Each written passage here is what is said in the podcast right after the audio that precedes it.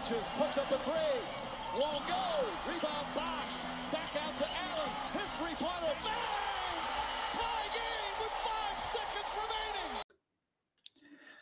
Herzlich willkommen zu einer Sonderfolge uns Erben. Wir bzw. ich möchte mich heute mal damit auseinandersetzen, was die wichtigsten Fragen rund um die Contract Extensions, rund um Janis Antetokounmpo, die ja gestern verkündet wurde und schon bereits letzte Woche klar gemacht hat, Paul George seinen neuen Deal. Und anfangen tun wir dann direkt mal mit Paul George, weil das sind einfach weniger Fragen die sich da direkt stellen. Zum einen stellt sich ja die Frage, was bedeutet der Deal für die Clippers? Die Clippers haben damit gewährleistet, dass sie Kawhi nochmal resignen können. Nächste Saison sollte der seine Option nicht ziehen. Mm, sie haben damit gewährleistet, dass sie keinen ganz so katastrophalen Rebuild hinlegen müssen, sollten beide Stars sich im Sommer entscheiden, das Team zu verlassen.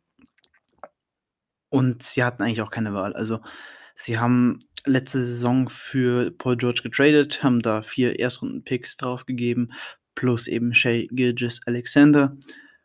Und da war es irgendwo zwangsläufig klar, dass sie Paul George diese, diese Verlängerung vorlegen werden. Sondern andernfalls hätten sie einfach nicht diesen, diesen, ja, diesen Trade durchgezogen. Klar, auch wenn es mit dem Wunsch von Kawhi verbunden war. Also für die Clippers ein No-Brainer. Ähm, für die Western Conference bedeutet es, dass auf jeden Fall mein Star bleibt und dass sie über Jahre hinweg jetzt noch spannender werden dürfte. Also die Lakers gelten dieses Jahr noch als absoluter Top-Favorit.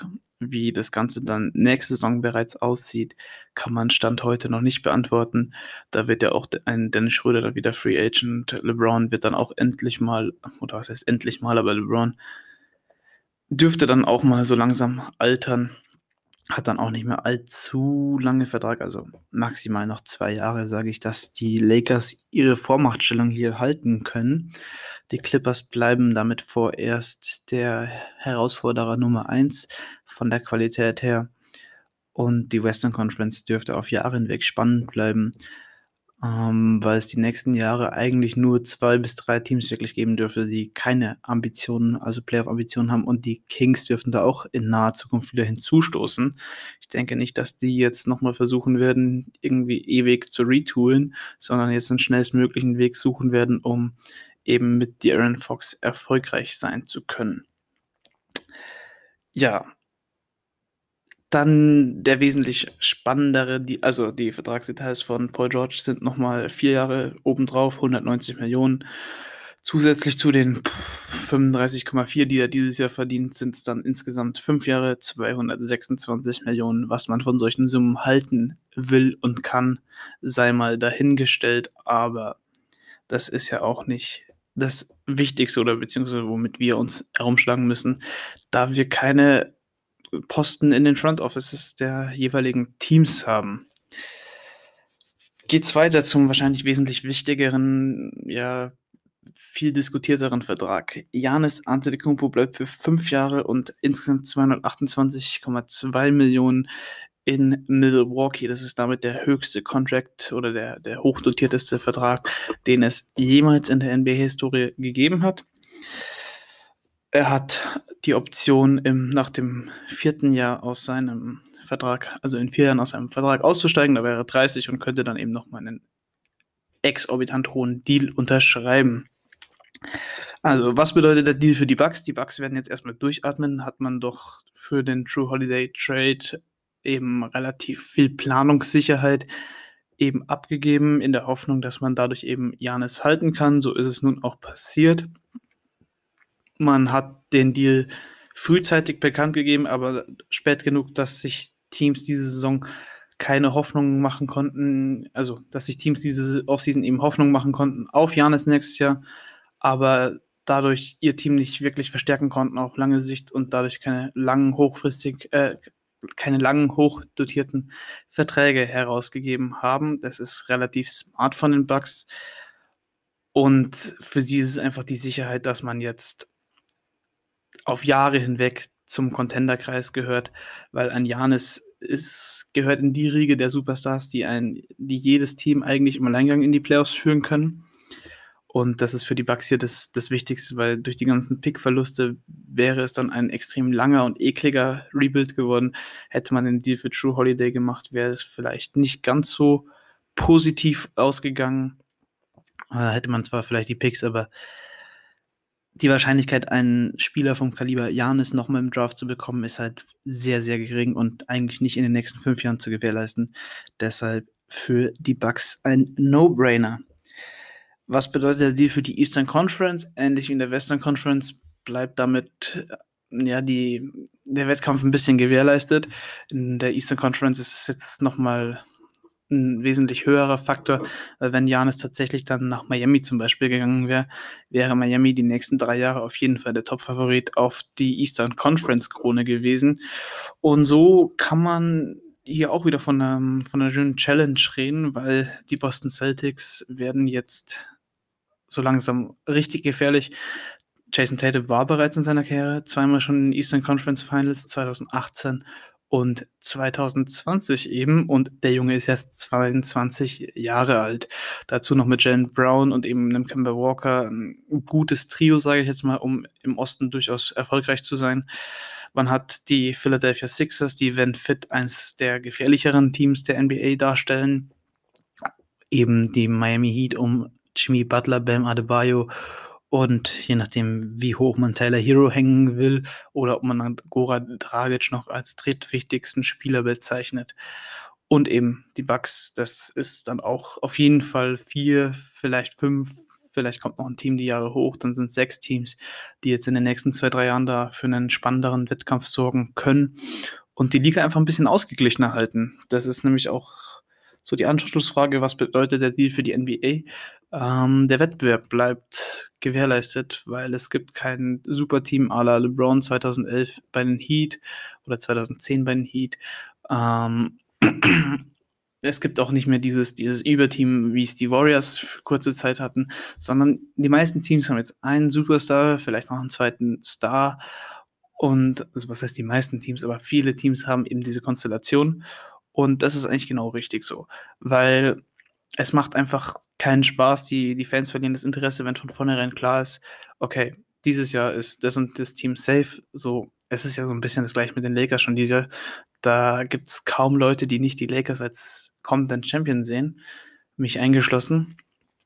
Und das ist dann eben schon extrem. Aber jetzt stellt man sich vor, dass da noch ein Kawhi Leonard in dem Team wäre oder eben ein Janis dann hätte keiner mehr Bock von den anderen 29 Teams da wirklich das herauszufordern und es würde einfach keinen Spaß machen als Fan dann das Ganze zu beobachten, weil wenn man in den Playoffs auf die Lakers trifft, dann sagt man, okay, ja, fuck it, wir sind ja eh raus. Und so bleibt die Spannung, gibt mehrere Teams, ist für die NBA natürlich auch gut vermarktbar, wenn man eben sagen kann, bei uns gibt es einen richtigen Wettbewerb um die Krone. Ja. Was bedeutet der Deal für Janis selbst? Janis hat ja immer wieder betont, wie glücklich er ist. In äh, Milwaukee hat es gestern auch nach der Verkündigung eben gesagt, this is my city, also das ist meine Stadt. Er fühlt sich da zu Hause. Mm, und also klar, die letzten Wochen wurde viel spekuliert, dass er woanders hingeht, aber im Endeffekt waren sich doch die meisten dann doch relativ sicher, dass er bleiben würde, weil keiner eigentlich Janis so eingeschätzt hat, dass er da jetzt direkt weggeht. Vor allem er ist 26, kann mit 30 aus seinem Vertrag aussteigen und hat dann immer noch die Möglichkeit, quasi, wenn er will, ein super Team zu formen, um dann den, den Ring abzugreifen. Hätte er das jetzt eben nicht gemacht und hätte der das letzte Saison schon gemacht, hätte er so einen Ring-Chaser-Ruf wie Kevin Durant bekommen können, was natürlich auch nicht von Vorteil gewesen wäre für seine Legacy oder für sein Standing bei den Fans, ist eigentlich doch relativ hoch ist, weil es gibt kaum Fans, die Janis nicht mögen. Hm, und es ist ja nicht so, dass er mit den Bucks wirklich gar keine Chance hat auf den Titel. Also die Bucks sind immer noch ein gutes Team. Man hat sich mit True Holiday und eben gut verstärkt. Klar, ein bisschen Tiefe ist weg, aber das war vielleicht auch so gewillt, damit die Stars in den Playoffs eben auch länger spielen müssen. Man hat einen Brook Lopez, der, wie Julius zuletzt sagte, wie so ein guter alter Wein äh, altert, sage ich jetzt mal, und von Jahr zu Jahr irgendwie wichtiger und besser wird defensiv vor allem und sein, sein Dreier-Shooting, das hätte man bei seinem, bei seinem ja, NBA-Debüt damals nicht für möglich gehalten. Und Chris Middleton wird ein bisschen schlecht geredet. Ich schließe mich damit an. Ich bin nicht der größte Middleton-Fan. Ich war es mal teilweise, aber er wird auch ähnlich wie bei Paul George, die werden ein bisschen zu schlecht geredet. Das sind immer noch sehr gute NBA-Spieler. Middleton muss jetzt vielleicht nicht mehr diese alleinige zweite Option sein, weil man eben True Holiday hat, der das eben auch sehr gut ausführen kann. Also man hat jetzt da, sage ich mal, so zwei Spieler, die die Position zwei bis drei Optionen ausfüllen können und das ist eigentlich ganz, ganz solide, würde ich mal sagen. Mhm, ist ein gutes Team und Leute, die das jetzt irgendwie schlecht reden wollen, weil man Bogdanovic nicht bekommen hat, klar, mit dem Bogdanovic wäre das Ganze nochmal wesentlich besser. Aber trotzdem haben die Milwaukee Bucks sich in der Offseason verstärkt und sind sogar nochmal ein bisschen stärker geworden als letztes Jahr, weil True Holiday dann doch ein Upgrade zu eben Eric Bledsoe darstellt. Und zu guter Letzt, was bedeutet der Trade oder die, die Verlängerung jetzt, sage ich mal, für die interessierten Teams? Also namentlich Dallas Mavericks, Miami Heat. Uh, wer waren dann noch in der Verlosung mit dabei? Bestimmt zwei, drei Teams, die ich jetzt vergesse. Aber das waren so die zwei, die man zumindest auf in, in, in deutschen NBA-Kreisen so mitbekommen hat, was sich, was man sich vorstellen konnte. Hm, die Heat haben immer noch ein extrem gutes Team. Die Heat dürften auch im Osten weiter zur Spitze zählen, haben aber das Problem, dass eben Jimmy Butler jetzt dann älter wird. Also man bräuchte da bald mal wieder einen, einen weiteren Star, der dann quasi mit Bam weiterhin so eine, so eine kleine Ära aufbaut. Da wäre Janis natürlich prädestiniert gewesen, weil man hätte dann für zwei Jahre ungefähr, ich glaube, Jimmy Butler hat ein Vierjahres-Contract, hätte man dann eben für zwei Jahre zu den absoluten Favoriten auf den Titel gezählt. So zählt man eben nur zu den erweiterten Favoriten, sage ich jetzt mal. Mm, also für die, für die Miami Heat ist es jetzt nicht unbedingt tragisch, weil sie haben ein sehr gutes Team, aber es wäre natürlich nochmal das i-Tüpfelchen dafür gewesen, auch für Pat Riley und Eric Spolstra.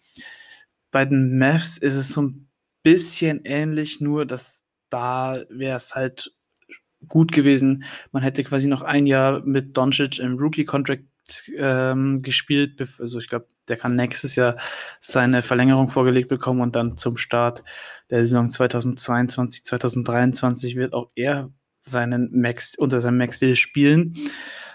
Dann hat man eben Christoph Porzingis, von dem ich nicht der größte Fan bin, deshalb würde ich jetzt mal sagen, Stand heute sind die Mavs so ein kleiner Verlierer, weil mit einem Porzingis als zweiten Star, sag ich, wird man kein Champion, außer Luka Doncic ist so gut, dass er ein Team wirklich alleine tragen kann. Und es hätte sie natürlich auch im Osten, das wären die zwei Gesichter der Liga gewesen, die da zusammengespielt hätten, die zwei kommenden Gesichter, sage ich jetzt mal, mit, mit Doncic und, und Janis, hätte man da natürlich im, im Westen was Brachiales aufgebaut. Man hätte auf Jahre hinweg, also wirklich auf vier, fünf Jahre hinweg, wäre man, wäre man der absolute Top-Favorit auf den Titel gewesen. Das ist man jetzt dadurch nicht. Mm, und jetzt bleibt es halt spannend, was jetzt noch so passiert rund um Dallas. Also so, man hat ja noch genügend Spielraum für nächste Saison, das hat man sich ja extra offen gehalten. Und ich weiß nicht, ob man es dann einem ich bitte DeShante Mary Free Agent, also Restricted Free Agent, das weiß ich gar nicht. Das ist dann die Folge, Folge äh, also der, der Folgeschluss daraus die kommende Class wurde ja immer als, ja, als Riesending. 2021 sollte man seine, sollte man seinen Capspace freischaufeln, so wie es damals 2016 eben war, um die absoluten Topstars zu bekommen. Diese absoluten Topstars haben jetzt zumeist schon ihre Verträge unterzeichnet und jetzt wird dann das Augenmerk auf die Restricted Free Agent Class immer höher und könnte halt dann wirklich so, so zu Verzweiflungs-Offer-Sheets äh, führen, wie es damals die Kings Zach Lavine unterzeichnet, äh, unterlegt haben. Ich glaube, waren es vier Jahre 70 Millionen, das dann die Bulls gematcht haben, was für die Kings im Nachhinein jetzt gut ist, weil das zu viel Geld ist für einen Zach Lavine. Mm, das könnte halt dann wieder auf Jahre hinweg den, den Salary Cap von manchen Teams verbauen, die dann irgendwie matchen, weil sie die Spieler nicht verlieren wollen, weil sie sich irgendwie ein, ein Puzzlestückchen davon entfernt sehen vom Titel. Also die nächste Offseason könnte dadurch nochmal spannender, nicht was das Wechselkarussell angeht, aber was das Restricted Free Agent, ähm, ich will nicht schon wieder Karussell sagen, aber was die Restricted Free Agency Class angeht, könnte es unglaublich spannend werden. Und das sind so für mich die aktuell wichtigsten Fragen, die ich jetzt hier in knapp 15 Minuten abhandeln wollte und bedanke mich bei jedem, der jetzt hier einschaltet, zugehört hat und wünsche jedem einen schönen Tag, bleibt gesund und macht es gut bis zum Saisonstart.